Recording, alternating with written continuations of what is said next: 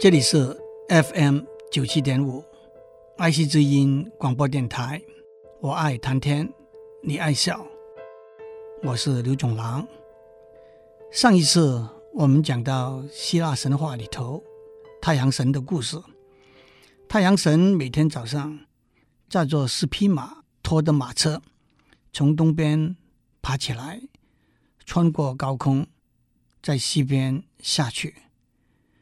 后来，太阳神的儿子要试试驾这个马车，闯了大祸。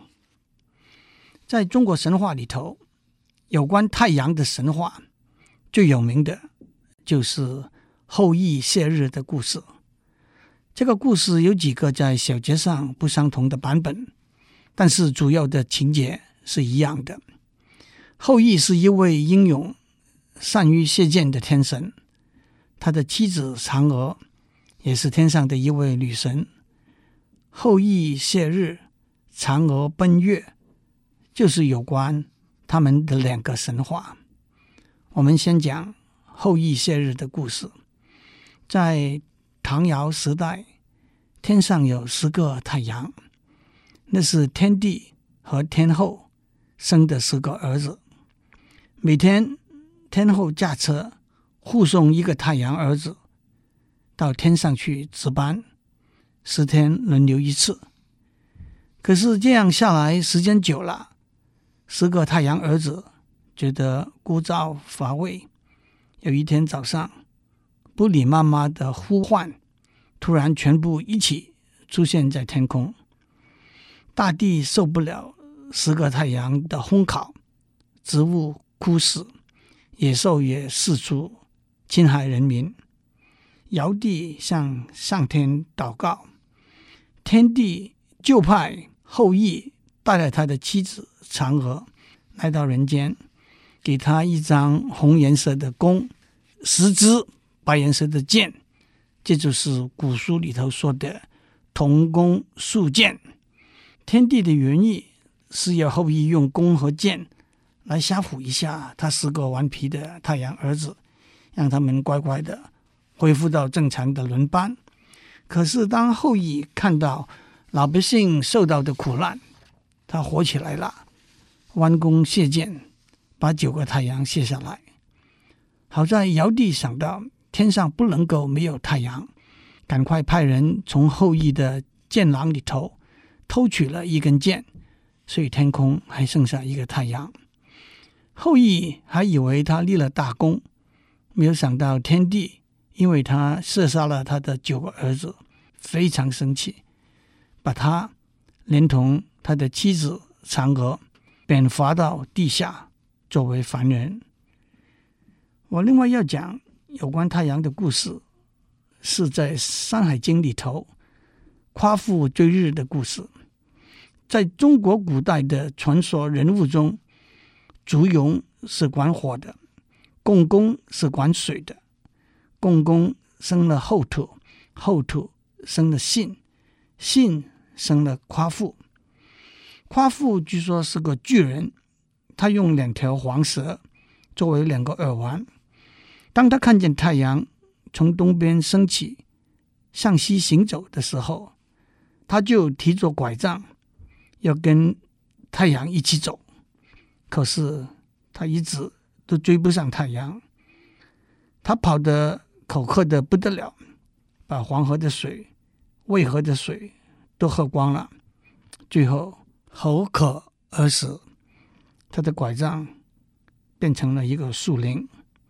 夸父逐日，象征一个人突然有理想，却不自量力，跟希腊神话里头太阳神的儿子。一定要去驾太阳神的马车，却没有足够的力气和经验，终于引到被宙斯用雷电毁灭的悲惨结局有相似的地方。徐志摩有一篇散文叫做《我所知道的康桥》，描写他在英国康桥 （Cambridge） 进修的时候的生活。和康桥的风景，其中有一段，他骑着自转车，那就是脚踏车，迎着太阳直追的描述，让我念给诸位听。我常常在夕阳西晒时，骑了车，迎着天边扁大的日头直追。日头是追不到的。我没有夸父的荒诞，但晚景的温存却被我这样偷藏了不少。徐志摩没有追上太阳，却偷藏到晚景的温存。他接着描写了他印象中。几次夕阳的美景，让我念下去。只说看夕阳。有一次，我赶到一个地方，手把着一家村庄的篱笆，隔着一大田的麦浪，看西天的变幻。有一次，正冲着一条宽广的大道，过来一大群羊，放草归来的，偌大的太阳。在他们背后放射着万缕的金辉，天上却是乌青青的，只剩这不可逼视的微光中的一条大路，一群生物。再有一次是更不可忘的奇景，那是临着一大片望不到头的草原，满开着艳红的罂粟，在青草里亭亭的，像是万盏的金灯。阳光从褐色云里斜住过来，换成一种异样的紫色，透明似的，不可逼视。最后，我所知道的康桥这篇文章是这样结束的：一别两年多了，康桥，谁知我这思乡的隐忧，也不想别的，我只要那晚中撼动的黄昏。没接拦的田野，独自斜倚在润草里，看第一个大星在天边出现。讲到徐志摩的夕阳，也让我为大家念李商隐的一首诗：“向晚意不死，驱车登古原。夕阳无限好，只是近黄昏。”让我们回过头来讲嫦娥奔月的故事。上面讲到，因为后羿把天帝的九个太阳儿子用箭打下来了，天帝很生气，把后羿和嫦娥贬为凡人。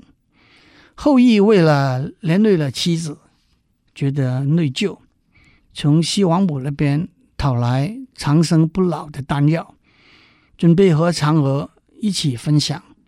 可是嫦娥一个人偷偷把仙丹吞下，突然觉得身轻如燕，双脚离地，身在空中，凌云御风，飞到月亮的广寒宫，一个人孤单的住下来了。另外一个和月亮有关的神话是，月亮里头有一只浑身像玉一样洁白的兔子，它在月亮里头。捣药，这只兔子怎么来的？一个传说是有三个神仙化身为三个可怜的老人，像狐狸、猴子、兔子要东西吃。狐狸和猴子都有食物给神仙吃，只有兔子没有。兔子就说：“那你们就吃我的肉吧。”他自己跳在烈火之中，把自己烧熟。给神仙吃，神仙十分感动，就把兔子送到月宫去了。其实，因为月球表面上地势高低不平，从地球看过去，地形的阴影像一只兔子，古代的人就有了这个故事作为解释。近代天文科学和技术的进步，尤其是在一九六九年七月。人类成功登陆月球，对地球很多的疑问都得到解释。有趣的是，美国登陆月球的计划叫做阿波罗计划 project apollo 大家应该还记得 apollo 是希腊神话里头的光明之神。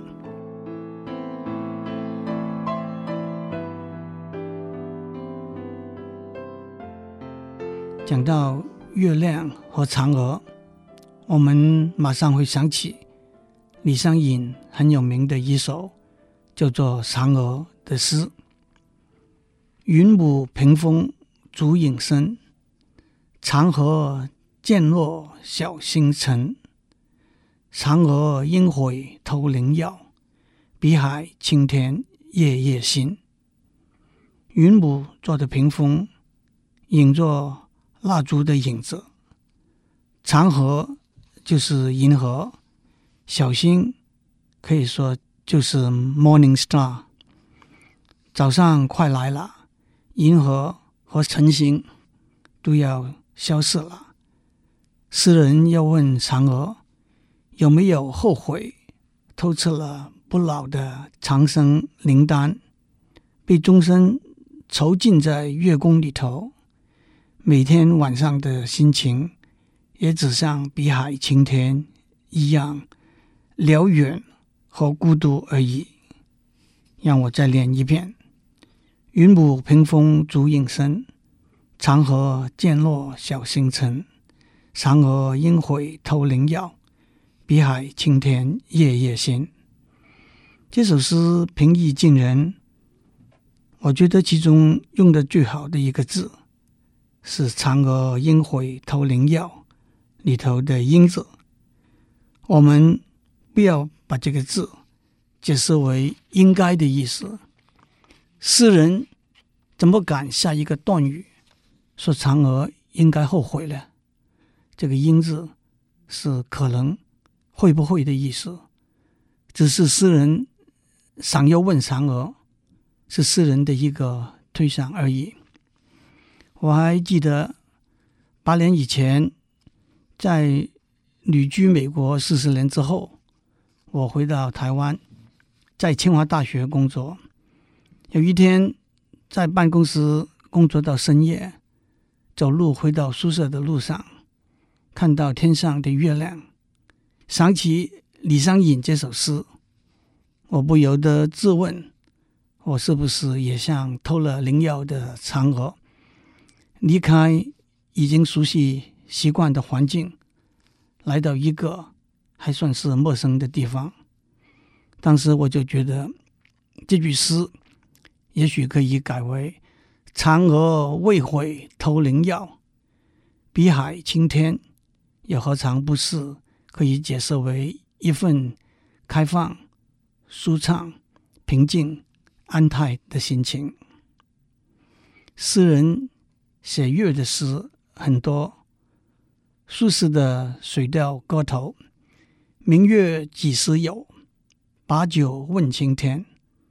不知天上宫阙，今夕是何年？”人有悲欢离合，月有阴晴圆缺。此事古难全。但愿人长久。千里共婵娟。在唐诗里头，还有李白的“举杯邀明月，对影成三人”，还有也是李白的“床前明月光，疑是地上霜。举头望明月，低头思故乡。”当然，我还得讲一个有关希腊神话的月亮女神。神尼里的神话故事是，月亮女神爱上了一位年轻俊美的牧羊人安德米亚 （Endymion）。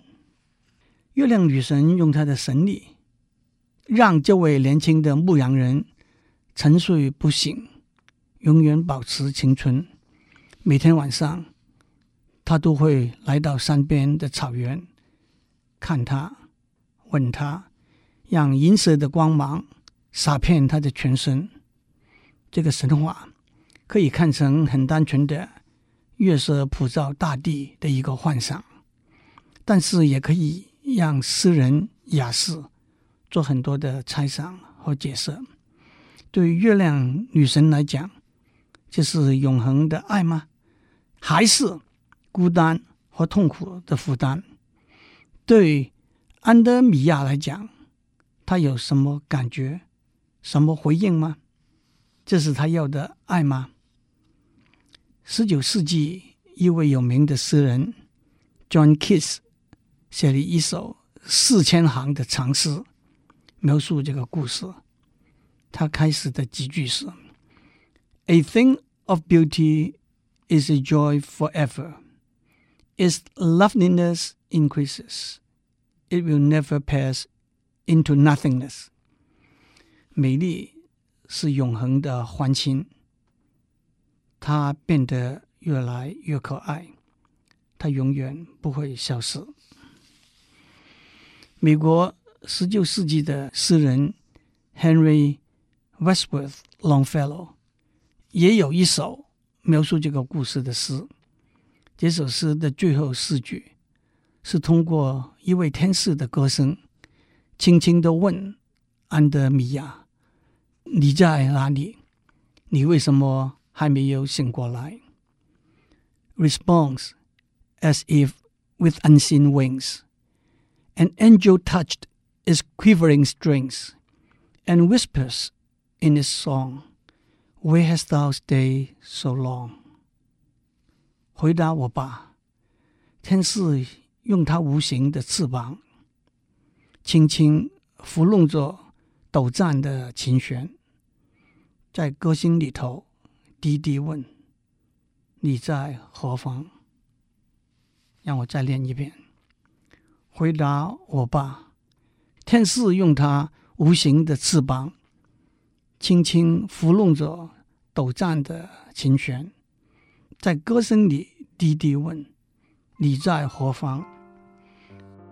祝您有个平安的一天。您要付托明月为您传递千里的相思吗？